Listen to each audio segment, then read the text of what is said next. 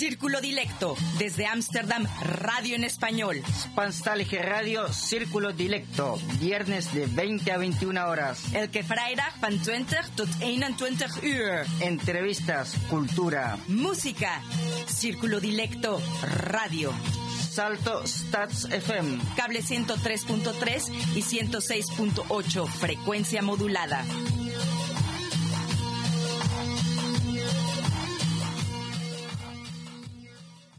Muy buenas noches a todos nuestros oyentes. Hoy es 8 de abril y estamos reunidos una vez más para cumplirles a ustedes que en cada viernes nos escuchan. Esta es nuestra cuarta edición pregrabada desde casa que claro, vamos a pasar este viernes 10 de abril y bueno, estamos cumpliendo muy juiciosos esta sagrada cuarentena. Buenas noches Rengo, buenas noches Alejandra. Muy buenas noches. Esta noche en la conducción y locución, Alexa Schulz y quien les habla, DJ Rengo Star. En la edición y grabación del programa nos acompaña Alejandra Laneta Netel. Buenas noches Alexa y Rengo, qué gusto verlos y escucharlos. Buenas noches a todos los que nos escuchan en otra noche de radio en cuarentena. Les recuerdo que nuestro diseñador inmaterial es Rómulo Meléndez. Durante la emisión del programa pueden dejarnos sus comentarios en nuestro blog o en d.circulo.gmail.com. También nos pueden encontrar en Twitter como arroba cdilecto y en Facebook como círculo d.m. Bueno, nuestro invitado para esta noche es el poeta colombiano Oscar Darío Velázquez Lugo. Él acaba de lanzar su libro Tras la huella, un colombiano en Ámsterdam, quien ha aceptado compartir con nosotros sobre su vida y su obra. Pero bueno, en un momento vamos a regresar con él. Y no olviden que para sus comentarios y sugerencias pueden escribirnos a d.circulo.gmail.com. En nuestro blog pueden encontrar información relevante para hispanófonos residentes en Holanda. Círculo-dilecto.blogspot.com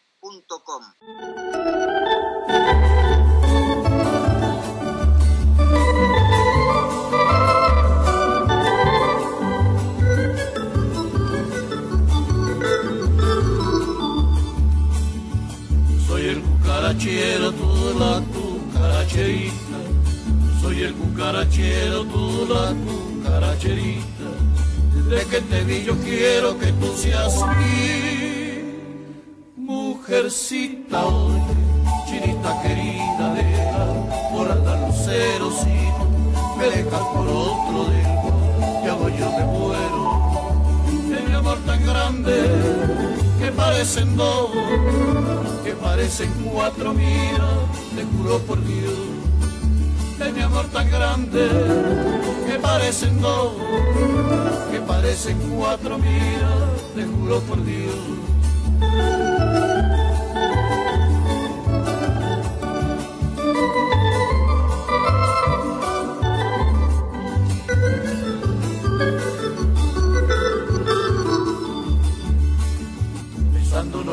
Chata sentimos más alegría.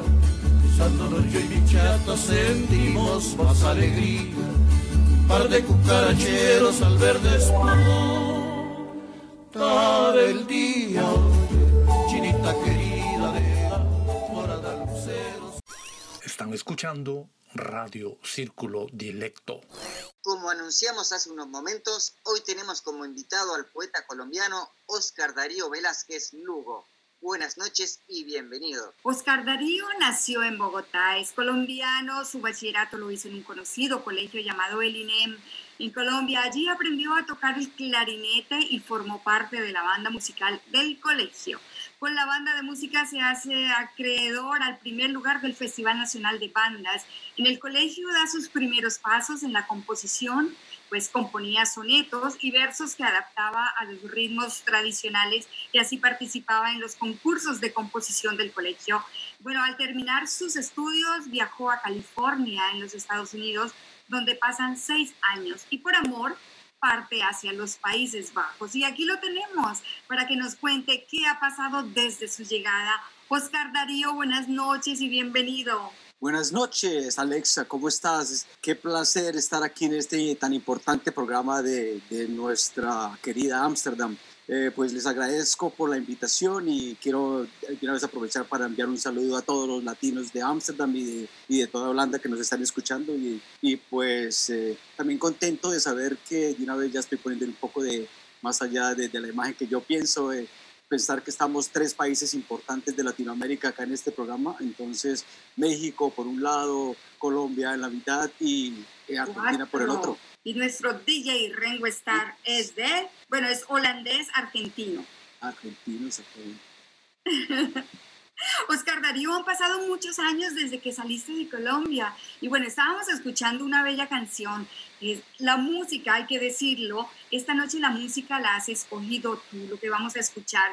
Y bueno, estábamos escuchando la canción Los cucaracheros de Garzón y Collazos, pero ¿por qué? Porque esta canción, esta canción tiene muchos años, es muy tradicional de nuestra tierra. ¿Por qué? Sí, Alexa. Bueno, he escogido esta canción, pues esta canción es eh, un símbolo para mí. Con esta canción, eh, pues yo tuve mi, eh, los recuerdos de, la infancia, lo que es una persona, los recuerdos de una persona que fue muy importante y que marcó mi vida, que es mi abuela. Y mi abuela, me imagino que cuando yo tenía dos, tres años y hasta la edad de hace, murió hace cinco años, hasta ese tiempo siempre me recordaba los cucaracheros porque es la canción con la que ella eh, tuvo su juventud y me imagino que fue con la que la enamoraron. Era nuestro, era en ese entonces el reggaetón de, de, de los años 50, de los años 40. Entonces, pues esa canción muy simbólica para mí, por, por el tema de mi abuela. Sí, es muy cierto, es una música muy tradicional. Ya que hablas de tu abuela, ¿cómo está conformada tu familia, Oscar Darío? Bueno, Alexa, mi familia está conformada por, eh, por mis padres, papá y mamá y cuatro hermanos. Y pues yo creo que es importante hablar no solamente de, mis, de, de este pequeñez, sino de también que mi familia está conformada por un grupo inmenso que son la familia Velázquez, que nosotros vivimos todos en una casa inmensa, entonces la familia Velázquez, pues eh, inmensa por, por, por, su cantidad, ese es de, de donde vengo. Bueno, entonces vamos a, a, irnos de esa familia inmensa, nos vamos ahora al colegio, al INEM, porque no, sabemos que tú estudiaste en el INEM y que ahí comenzaron esos pinitos para la música, para la poesía, pero primero fue el músico. ¿Cómo fue esa parte de tu vida? Bueno, eh, pues es una parte eh, que siempre me gusta contar, es eh, para mí una parte muy interesante. Mira que yo cuando, cuando a la edad de 12 años entró un profesor, el profesor, el maestro Abdel Barón, entró a la clase de música, la, al salón de música y nos dijo, bueno, niños, entre ustedes, ¿quién quiere cantar alguna de las canciones famosas? Necesitamos hacer una banda de música y pues los que mejor sepan cantar serán los que elegidos para la banda de música. Entonces tuve la fortuna de, de, cantar una canción y el profesor le gustó, dijo, listo, eh, queda, queda matriculado en la banda y así empezó pues eh, la historia musical mía en cuanto, a, en cuanto a esa parte se refiere. Oscar Darío, nos estamos dando cuenta, enterando, que no solamente eres poeta, músico, también cantas. Entonces, en la banda, porque comenzaste con el clarinete, ¿cierto? Sí, es verdad. Bueno, cuéntame, hay, hay, una anécdota con ese clarinete, cuéntanos. Bueno, la anécdota con el clarinete, bueno, me imagino que es la anécdota cuando estábamos en el Festival de, de Bandas, eh, Nacional de Bandas en, en Paipa, que pues eh, tú sabes que un festival de bandas eh, tiene una multitud de, músicos de 200, 300 y son 10, 15 bandas venidas de toda Colombia. Entonces, pues eh, una anécdota que a mí, en, alguien del periódico El Tiempo buscaba al niño o a la persona más joven de, de, ese, de ese concurso, porque también él tenía a un lado a la persona más vieja de ese, curso, de ese concurso. Entonces, pues nos hicieron ahí una pequeña entrevista de, de, las, de la persona más vieja con la más joven, que era yo el, en ese momento. Entonces, pues no, no, la anécdota fue que quedamos estampados en la foto del, del, del tiempo para entre el viejo y el joven de la banda de, del concurso de bandas de música pues ahí quedamos en la historia.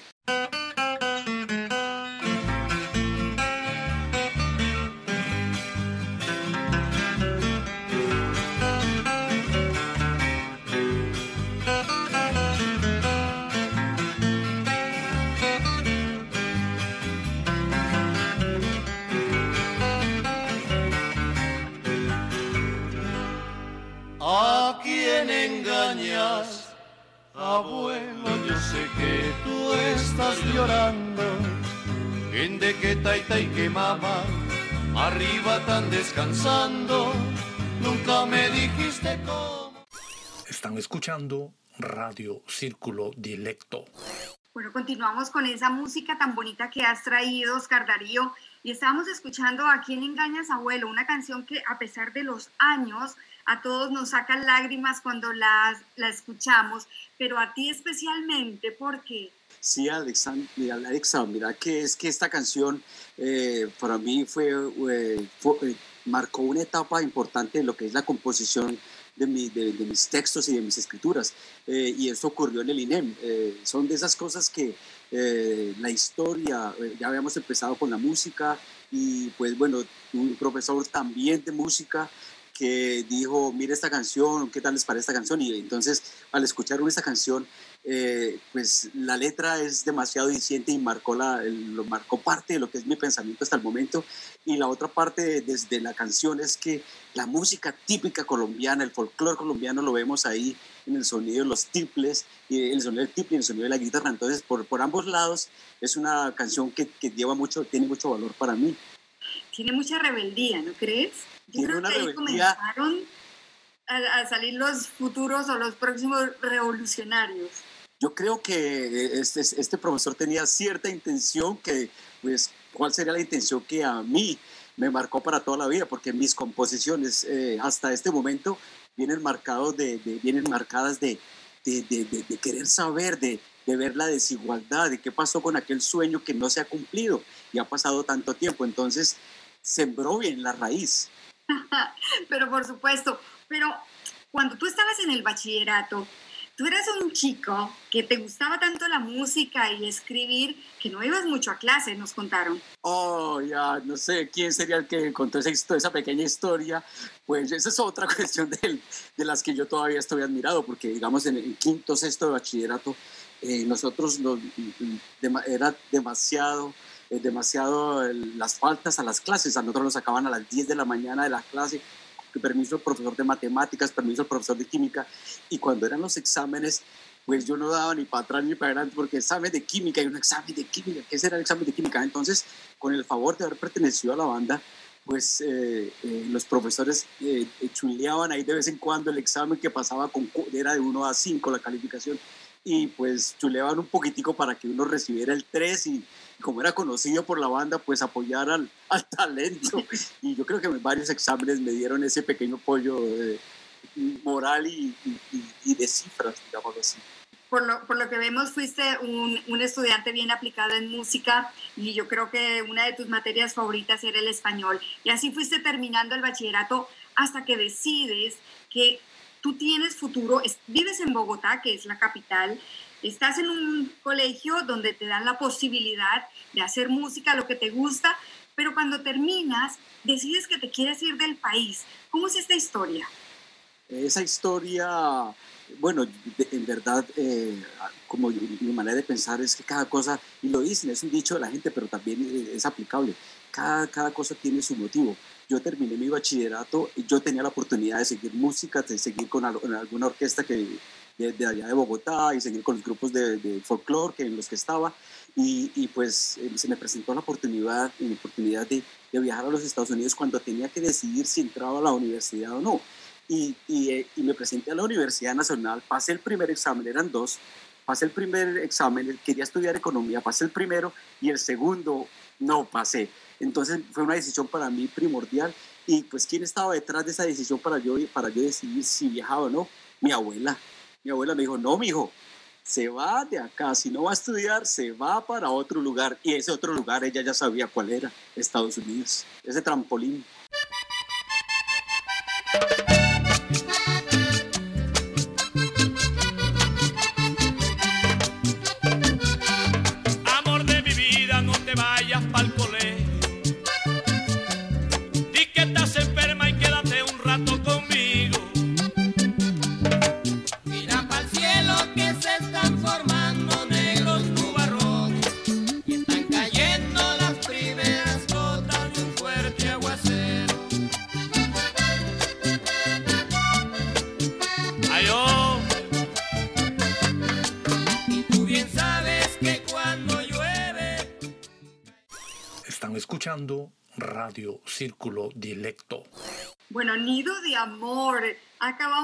Nido de Amor, esa canción es de los enamorados. Yo sé por la historia que nos han contado que eres un hombre que has amado a muchas mujeres, pero bueno, eso vendrá más adelante, porque Nido de Amor me imagino que tiene una historia para ti.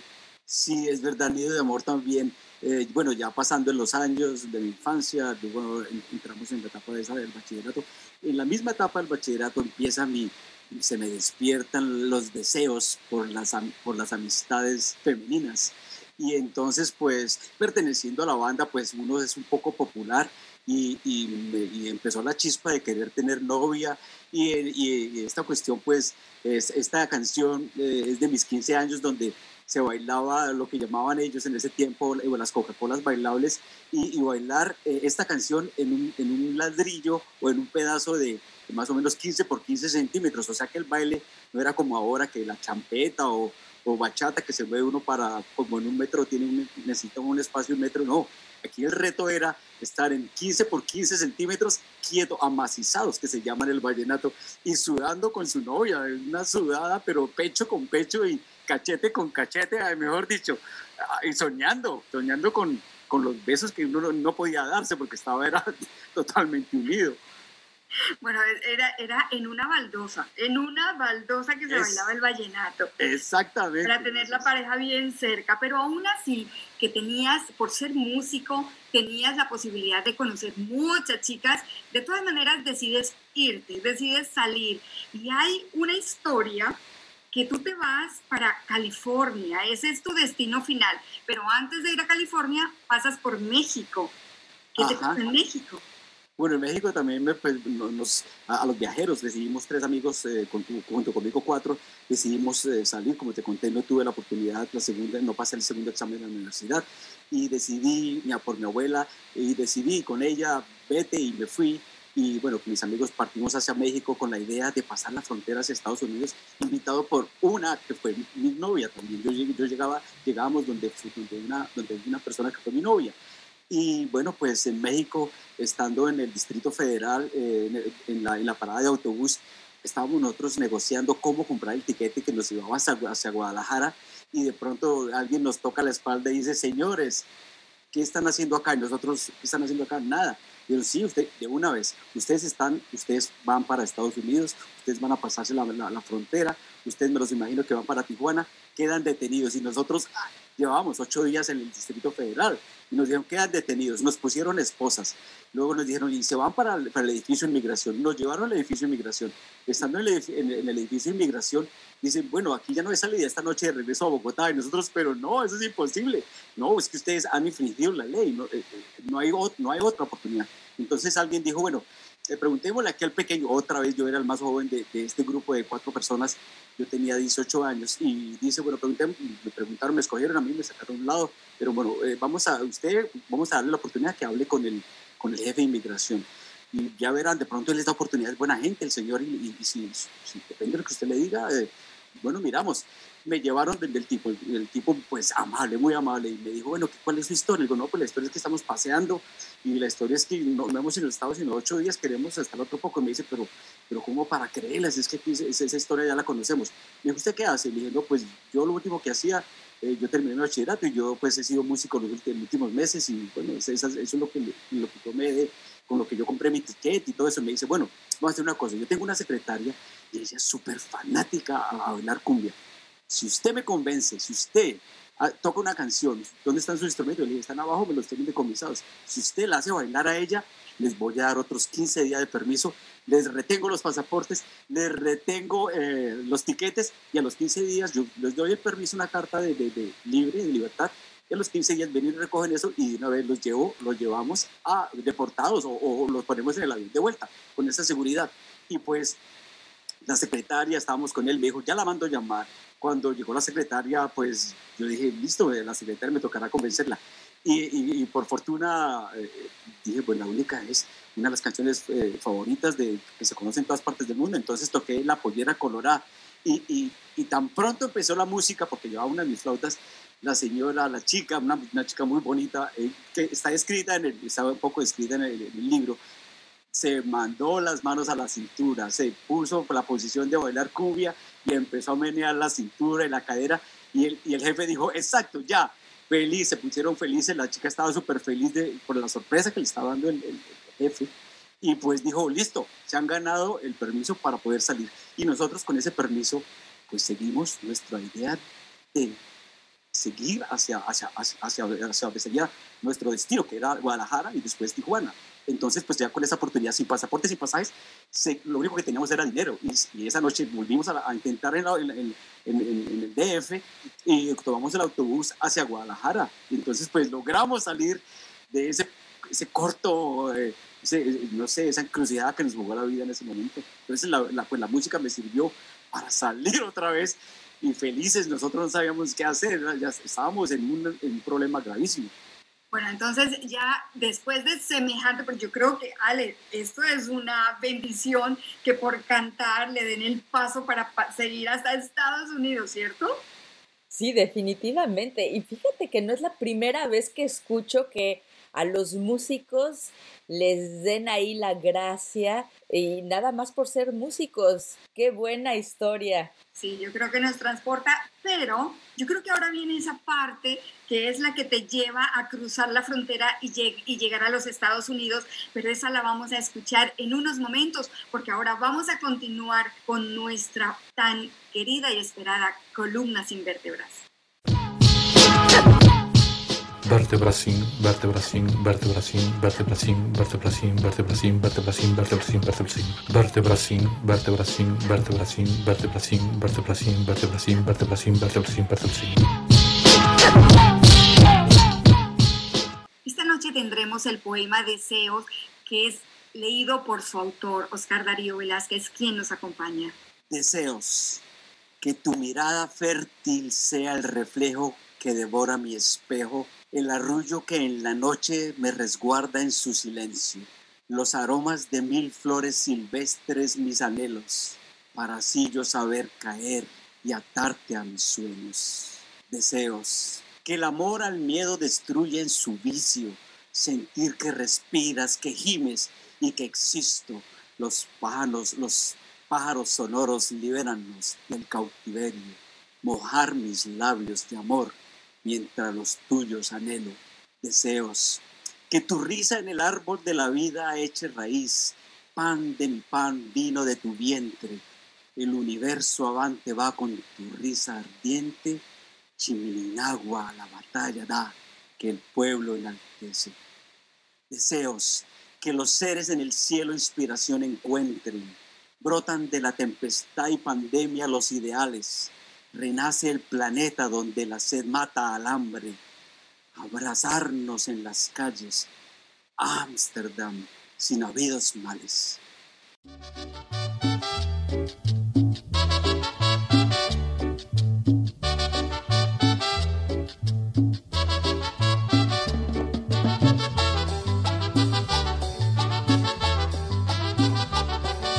Acabo con los buen días ahora dónde irá a parar. Parece que ya al cesar le quedan poquitos días. Rafael tiene la razón cuando habla de estacionado, porque ahorita este folclore lo tienen civilizado. Quisiera preguntarte, Rafael, ¿cuál es el festival que has elegido tú? Están escuchando Radio Círculo Dilecto. Bueno, regresamos con nuestro invitado Oscar Darío Velázquez y hemos notado que en toda esta escogencia musical hay mucho vallenato y bueno, le vamos a preguntar por qué el vallenato en su vida. Ah, es una pregunta muy interesante, Alexa. Eh, bueno, también viene ligada pues a la historia que, que llevo por dentro. Y, y, lo que pasa es que pues cuando yo era niño, mi papá, que es hijo de, de un antioqueño de cepa, digámoslo así, eh, su papá era, eh, bueno, trabajaba en los ferrocarriles nacionales de, de, de, Colombia cuando los estaban diseñando, cuando estaban haciendo las carreteras, cuando estaban haciendo las, las, los rieles. Y pues mi abuelo iba de pueblo en pueblo. Y da la casualidad, pienso yo, que en el, eh, diseñando el ferrocarril hacia el norte, pues mi abuela da a luz a mi papá y eso fue en Cartagena. Y mi papá, pues él se cree, o él, es cartagenero y él se cree el mejor vallenatero que, hay, que ha existido en, en la historia colombiana. Entonces, pues mi papá siempre era, siempre es, hasta este momento, con los vallenatos. Él, él, no le gusta otra cosa que los vallenatos en Bogotá, que pues para nosotros siempre fue, papá, pero hay, hay otra música, hay el folclore, hay de todo, pero no, hay salsa, no, hay vallenato. Y eso lo escuchaba yo de él. Entonces el vallenato tiene esa marca fuerte por lo que podemos ver, la música colombiana te siguió acompañando en todos tus viajes, porque habíamos quedado que saliste de México para llegar a California. Ahora, en California, sigues recordando a tus padres y a tu familia con esta bella música. Pero Oscar Darío, ¿qué pasa en California? ¿Tú llegas, llegas con cuatro amigos o llegas solo? ¿Cómo es esa llegada? Bueno, la, eh, bueno para continuar la historia, sí. Eh, nosotros logramos pasar la frontera, bueno, después de una odisea trágica como son esas, esas pasos, pasos de frontera, con coyote, con ayuda, con miedo, con la inmigración, la migra que llaman, con, bueno, con un poco de aprendizaje, un poco de sustos eh, que pues lo marcan a uno en la vida. Eh, llegamos a California y allí pues sigue mi sueño, porque mi sueño nunca ha dejado de parar, nunca paró, y mi sueño era de, de entrar a, estudiar música. Y pues en California se me da esa oportunidad. Yo conozco a una, eh, hay otra anécdota, yo conozco a una estadounidense y en poco tiempo después de haber llegado, eh, nos, nos toman otra vez a deportarnos. Llegó la inmigración al lugar donde nosotros vivíamos y a los que estábamos en la casa nos dijeron, ustedes son ilegales, se van todos para Tijuana otra vez. Y, yo, y llevamos un mes allá. Pero ya en ese mes, porque en Estados Unidos en ese tiempo era así, yo a los 15 días ya tenía trabajo. A mí me consiguieron un trabajo que, de ayudante de cocina sin yo saber de nada de eso. Entonces, en ese lugar, en ese restaurante, yo tenía 18 años, yo no sabía nada, pero me dieron, ¿quiere trabajar de algo? Y yo, claro, de eso. Mira, ahora es, ahora es ayudante de cocina. Y yo, ah, bueno, ¿cómo es eso? Escasamente un huevo sabía uno hacer en Colombia. Entonces, pues uh, eh, nos lleva a la inmigración y yo conocí a una chica en este restaurante y ya habíamos salido en esos 15 días que la conocí, fuimos a la playa y nos detienen, nos detienen y nos llevan para, nos llevan para Tijuana, nos llevan en un bus hasta Tijuana. Y entonces, pues luego después eh, se, se, pagan una fianza, nosotros regresamos a, a, California ya con una fianza y, y, ahí está establecido que durante esa fianza eh, podemos demostrar que nosotros podemos, eh, que somos legales en los Estados Unidos, lo cual pues nunca ha sido cierto, nosotros acabamos de llegar. Y eh, teniendo esa fianza, pues yo regreso. La chica dijo, eh, me has perdido por 15 días. Y pues eh, yo dije, bueno, me perdí porque yo no tengo papeles. Y ella dijo, ah, no, eso no importa. El tema es que aquí se demoran en, llamar a esas personas para que verifiquen si se pueden quedar o no como legales. y con eso en mente, yo más feliz dije, se demora cuatro años en, en pedirle a uno si es legal o no pues la suerte no me acompaña siempre. Y, y, esos cuatro años se convirtieron en un mes. Al mes me llegó la carta de, de, de, de Los Ángeles diciendo, señor Velázquez, muestre que usted es legal. No, ¿cuál legal? Me tocaba otra vez de vuelta para Colombia. Y yo le conté a, la que ya le había dado un beso, que era mi novia en ese, ese corto lapso, ella, una mujer de, de Pensilvania, entonces le conté, le dije, mira, me llegó esta carta, ahora sí me toca irme para Colombia. Ya eso, la vez pasada, hace 15 días, fue otra cosa. Ahora me llegó la carta de verdad, que es imposible. Me dijo, no, eh, yo te voy a salvar. Y ahí permanezco yo, en, ella me hace que, me, ayuda a que yo permanezca en, California y, pues es mi primer matrimonio, eh, forzado o, por suerte, pero, pero ella me ayudó y, y en menos de la carta fue, bueno, eh, si la carta llegó y la, cita eh, en, no me acuerdo cómo se llama en, Los Ángeles, era un mes al mes siguiente y pues ella dijo, eh, voy a ayudar, pidió a Pensilvania su, su acta de nacimiento, era, era una hija única y pidió su acta de nacimiento al papá. Y pues nos casamos un día antes de la cita esperada, esa cita que yo tenía en la inmigración de Los Ángeles. Pero estabas muy joven, Oscar Darío. Estamos hablando que tú saliste cuando tenías 18 años. Exactamente. El matrimonio lo comenzaste muy joven.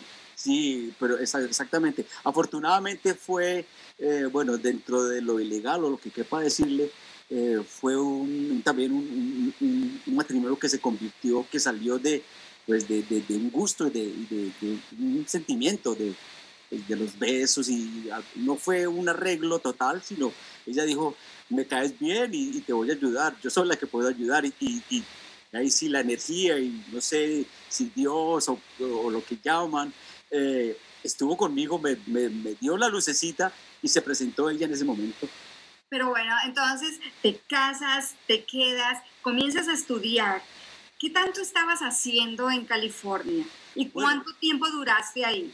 Sí, eh, bueno, yo empiezo a estudiar eh, al año de yo haber llegado a Estados Unidos, ya teniendo los papeles, porque eso fue ya inmediato que yo tuve papeles, ya recibí la green card a los dos meses, me imagino, ya podía estar libre. Yo fui, yo, yo fui legal a, los, a los pocos meses de haber llegado por la green card que ya tuve la, la oportunidad de tener. Y pues ya empecé a estudiar en, en, un college que llaman allá en California, en, donde vivíamos, en Orange County. Y pues, ¿qué, qué, qué, iba yo a estudiar en el college? Pues armonía musical. Entonces me presenta la oportunidad también de la nada, de haber, de todo este tumulto de cosas, de acontecimientos, eh, pues que yo puedo estudiar legal en un, en un college. Y pues ahí lo primero que quiero estudiar es armonía musical. ¿Cuánto tiempo duras en, en California? Eh, alcanzo a durar seis años. O sea que estuve un tiempo razonablemente largo. Hasta mi próxima, hasta lo que es mi próxima historia. Hasta la próxima historia, que ya nos estamos acercando a Holanda. Estabas ahí casado, yo me imagino que haciendo las cosas que querías con música, estudiando, pero pasó algo en tu vida. Tú te separaste y conociste a alguien más. Sí, es verdad. Bueno, hay, que hacer aquí un, corte dramático porque para mí es la primera vez que, yo entiendo a esa edad que tú me dices, yo en mi vida me había imaginado que era un ilegal, no conocía esa palabra, sabía por el diccionario quizá que un ilegal era eso, pero cuando la familia, cuando ella era una hija única y cuando el papá se entera que ella sacó ese papel, ella no le contó a nadie, sacó ese papel para casarse conmigo ella le revela a sus padres que se casó conmigo, con un colombiano, la familia de una vez saltó y dijo, con un mexicano, con un wetback, no la queremos ver casada. O usted soluciona eso o no tiene más familia. Y la relación nos duró un año. La acabaron ellos, porque ella decidió, dijo, yo la, y yo también la vi sufriendo a los seis meses de casado. Bueno, estuvimos, estuvimos viviendo juntos porque ya nos tocó, es que éramos realmente casados. Ella también muy joven, ella tenía la misma edad mía, tenía 18 cumplidos, recién cumplidos. Y pues eh, en, un año nos forzaron a, a, a, divorciarnos, lo cual yo quedé soltero otra vez y estando en el, en el college, eh, estudiando música, en uno de los auditorios de música se presenta lo que es la mujer que me trajo, la chica que me trae a Holanda.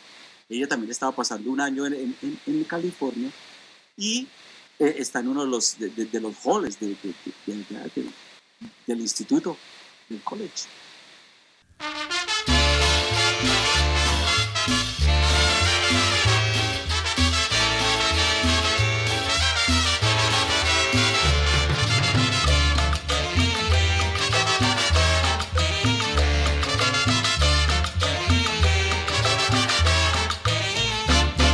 Mi compa, yo no sé lo que me pasa, yo no sé lo que yo tengo cuando llego a la parranda. Y me entusiasman el sonar de unos tambores, el sonar de un clarinete y la trompeta de la banda. Y escucho un porro de esos habaneros, un porro de esos que llegan al alma. En una noche llena de luceros, se ve más tierna mi vieja sabana. ¡Huepa! Están escuchando Radio Círculo Dilecto.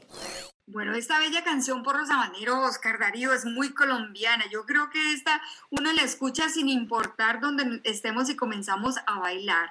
¿Por qué en tu banda musical? En mi banda musical, sí, gracias. Eh, bueno, estoy muy contento también de recordar este tema. Es el porro sabanero, bueno, recordemos también, hay que hacerle un pequeño, un pequeño break aquí a esto. El, porro no se trata de un porro de los que, como se dice en España, sino el porro, como lo conocemos en Colombia, es un ritmo tan conocido como es la cumbia.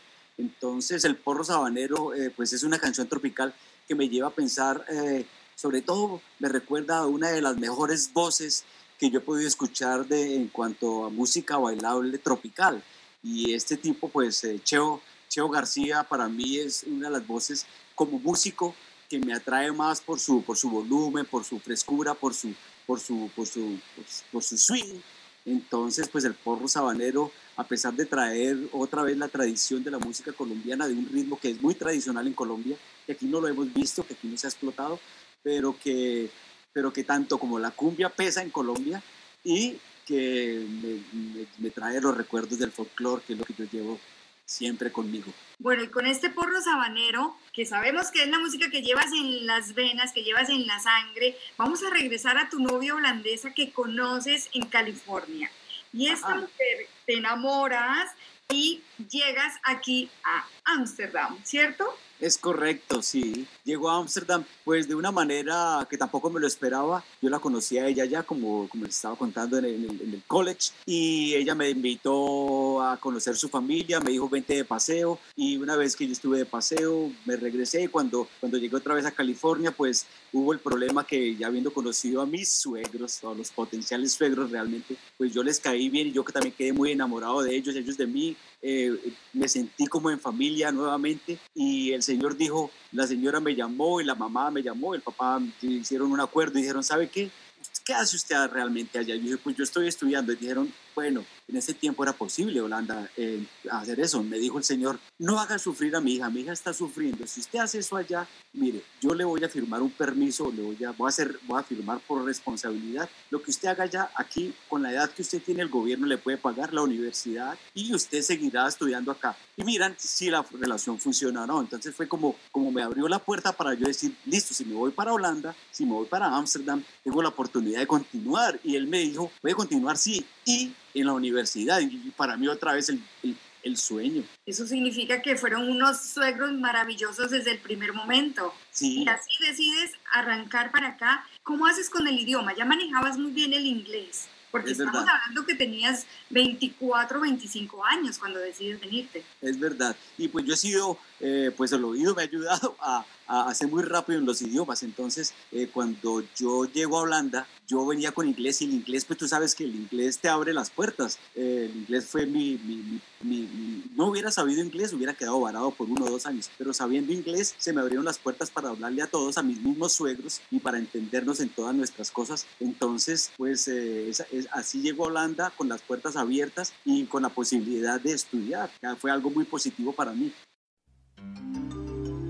¿Quién no dice una mentira por conservar un amor? ¿Quién no inventa una historieta por evitar un dolor? ¿Quién no se moja los labios con otros que sepan a miel?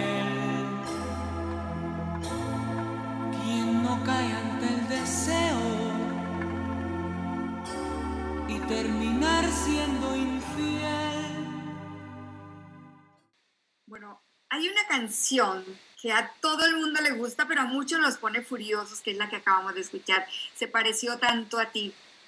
Entonces, ¿por qué esta canción? ¿Algo, algo conociste? ¿A alguien conociste? ¿Qué pasó?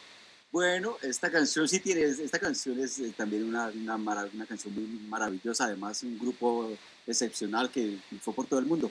Bueno, esta canción tiene dos, dos me recuerda dos cosas.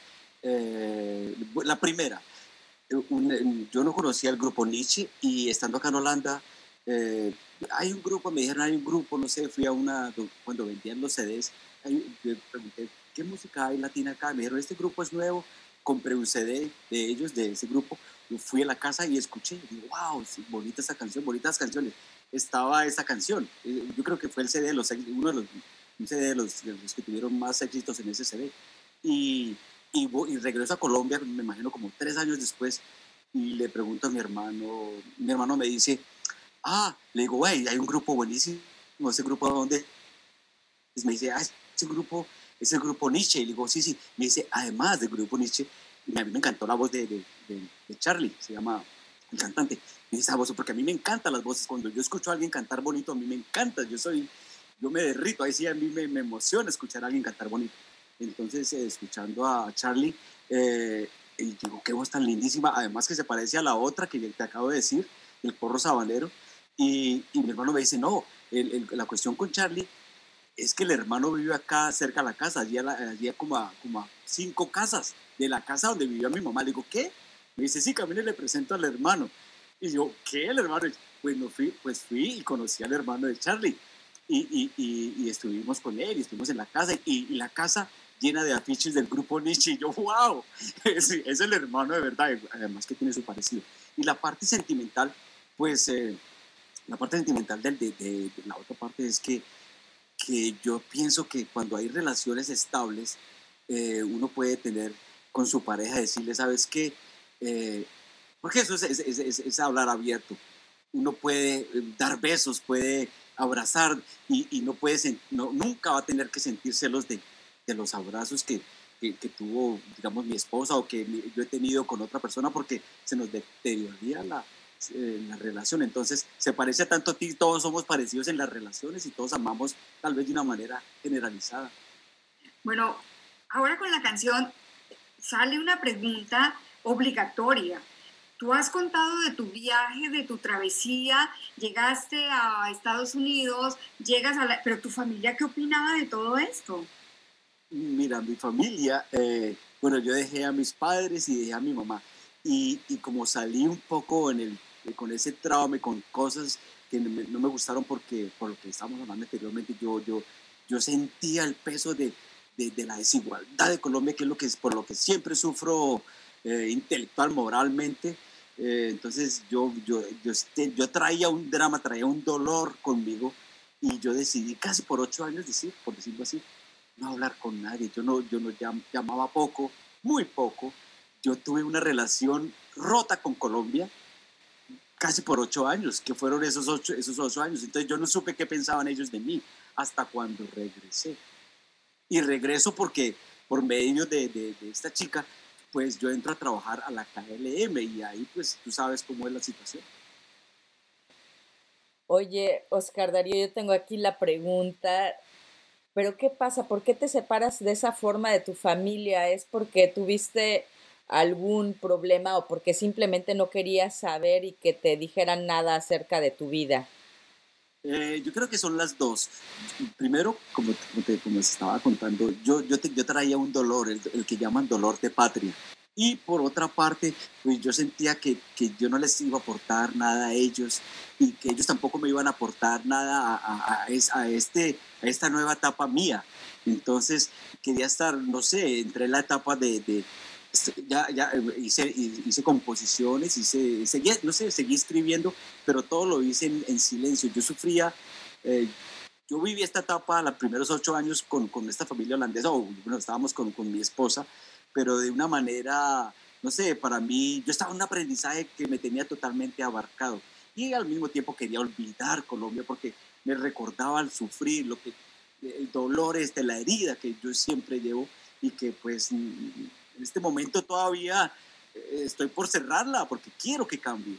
Pero ah, tú has seguido en comunicación con tu, tu familia después de, de, que te separaste. Estamos hablando de 1987, digamos 1997, que hayan transcurrido 10 años. Hoy en día, ¿tú sigues en comunicación? hoy en día me hablo todos los días con mi mamá, eh, con mi papá hablamos menos.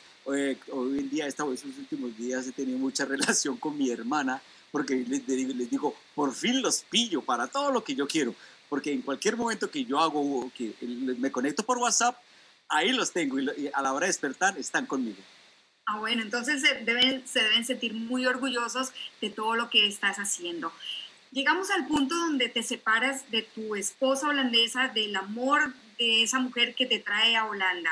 Han transcurrido muchos años y ahora vamos a hablar del poeta, del poeta que es el que nos tiene aquí porque nos habías contado que tienes dos libros. Cuéntanos del primero, el primero que es Un colombiano vikingo. Ajá.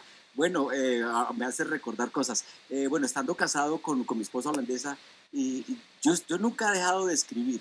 Yo escribía mis letras, tenía, tenía mis apuntes, siempre he tenido mis apuntes, escribía porque como me gusta la historia, yo escribía, que, eh, estaba empezando una historia sobre un personaje que para mí ha sido fabuloso, así un, un ejemplo de cómo escribir o cómo narrar o cómo eh, decir cosas, pensar, razonar, ese ha sido Simón Bolívar. Entonces yo empecé algún día en el año, me imagino, 1990, creo que recuerdo la fecha, empecé una novela que se llamaba como la, la, historia distinta de Simón Bolívar.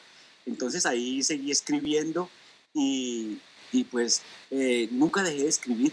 Y entonces, en el, eso, por esa misma época, no, pues ya en el 97, me hago contacto ya con, con, con, con, uno de mis mejores amigos, que fue un pintor Harold Lara, o hago contacto con otro, con otro poeta, con un pintor, Atahualpa Díaz Salazar, y entonces eh, estamos en continua, eh, estamos conjugando lo que es la amistad y, y, y yendo a, a, galerías, yo me presento con, con poesía y estamos en, conjugando nuestras artes significa, eso significa, Oscar Darío, que ahí comienza el mundo del arte para ti, el mundo intelectual, lo que llamamos a las personas que son pintores, escritores, eh, cantantes, bueno, el arte.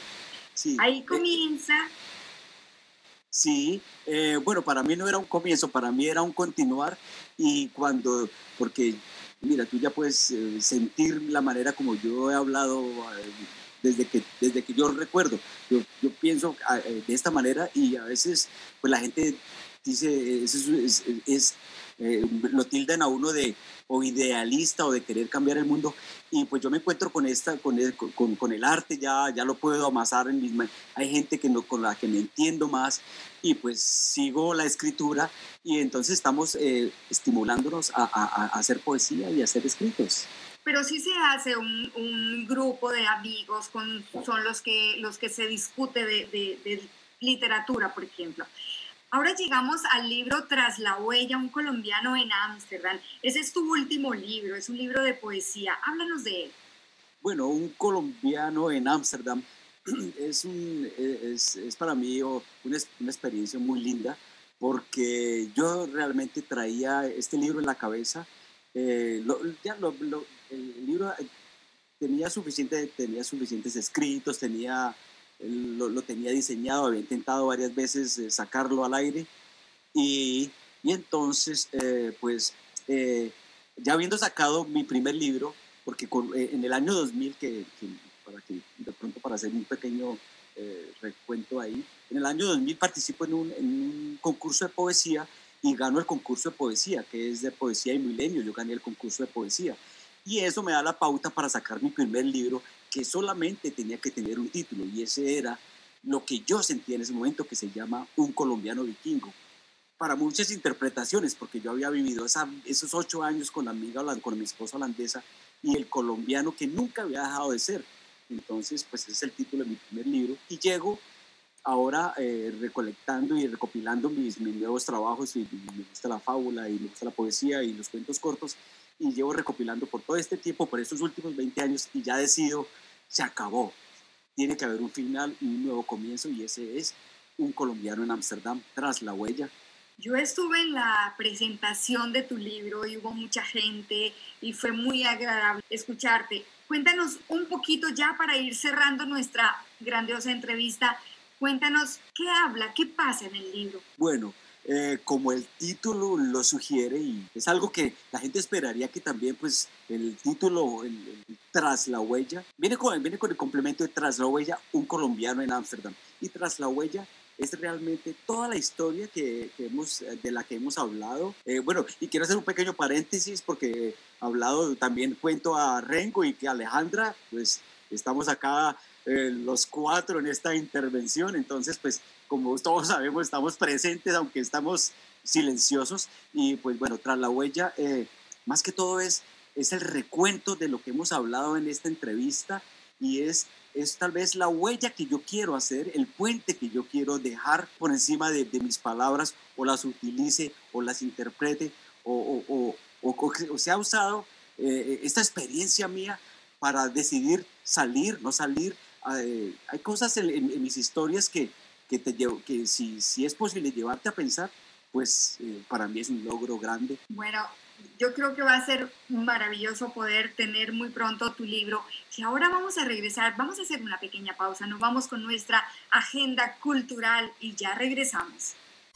Están escuchando Radio Círculo Dilecto. Ahora la agenda cultural de Círculo Dilecto Radio.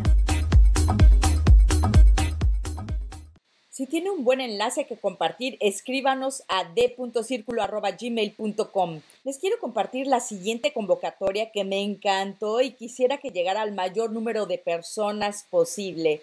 La Embajada de la India les invita al concurso mundial de pintura Unidos contra el Corona a través del arte, arte en la época de Corona.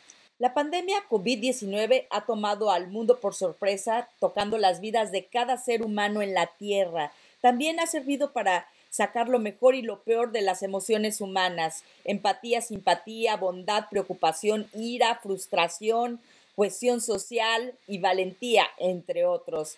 El Consejo Indio de Relaciones Culturales hace un llamamiento a los ciudadanos del mundo para que expresen estas emociones a través del arte en el tiempo del corona, unidos contra corona. Exprésate a través del arte. Las expresiones artísticas pueden ser pinturas o arte digital, carteles gráficos. El concurso anima a todos los ciudadanos del mundo de cualquier edad, profesionales o aficionados, a presentar sus emociones, sentimientos, ideas y pensamientos innovadores sobre la pandemia COVID-19 o el distanciamiento social, la cuarentena y la lucha contra el virus. La fecha límite para recibir entradas es el primero de mayo, recuerden, primero de mayo. Para tener todos los detalles de la evaluación, la ceremonia, premios, etcétera, visite iccr.gov.in. Puede escribir también a iccr4art.gmail.com y como es muy difícil esto, también vaya a nuestro blog círculo-dilecto.blogspot.com para ver la convocatoria y el enlace a esta. Quiero recordarles que Rómulo Meléndez nos representa jurídicamente ante Salto. La gente que tenga ideas, sugerencias, exigencias o algo para dar a conocer puede hacer contacto con nosotros a través de d.circulo.gmail.com. Y en el mes de abril sorteamos el libro Tras la huella del escritor Oscar Darío Velázquez Lugo. Lo único que debe hacer para participar en el sorteo es escribirnos a d.circulo.gmail.com antes del 26 de abril del 2020. Y recuerden, si tienen alguna actividad que quiera anunciar, escríbanos. Repetimos la dirección de gmail.com. Y bueno, llegó la hora de despedirnos. Se acabó el programa. Agradezco a Oscar Darío el haber estado con nosotros y haber compartido parte de su vida y su obra. Oscar Darío, muchas gracias. Sí, muchas gracias a ustedes y quiero aprovechar la oportunidad para darle un, enviar un saludo aquí virtual al catedrático Rómulo Meléndez. Y pues bueno, me despido diciendo que, que al latino lo quiero mucho y que eh, a pesar de, este dolor que estamos sintiendo con la pandemia, pues que ojalá salgamos de, de, esta crisis con una nueva mentalidad, no tanto espiritual, sino también que estemos adelante y que, bueno, pues que vamos eh, progresando eh, con nuestras vidas y nuestra, todo lo que pertenece a nuestro mundo. Qué rico verte escuchado, Oscar Darío. Buenas noches y un abrazo para ti y para todos nuestros radioescuchas. Estos tiempos son de tiempos de abrazarnos cibernéticamente ¿eh? y extiendo el abrazo a los niños que nos escuchan y, y en especial a Gaia Sofía de Ámsterdam, a María Eugenia y Elena de Ámsterdam, a Carlos Ceja, a Rip Calaya y Becky Morales de México. Gracias, Rengo. Y yo, como siempre, le mando un abrazo grande a mi abuela y a todos los radioyentes de Radio Círculo Dilecto. Bueno, yo me uno a ese saludo para Gaya Sofía, así, con el, en el corazón. Y a nombre de todo el equipo, les deseo un excelente fin de semana y esperamos encontrarles de nuevo el próximo viernes 17 de abril, aquí en Círculo Dilecto, cable 103.3 y Ether 106.8 FM, Radio Salto.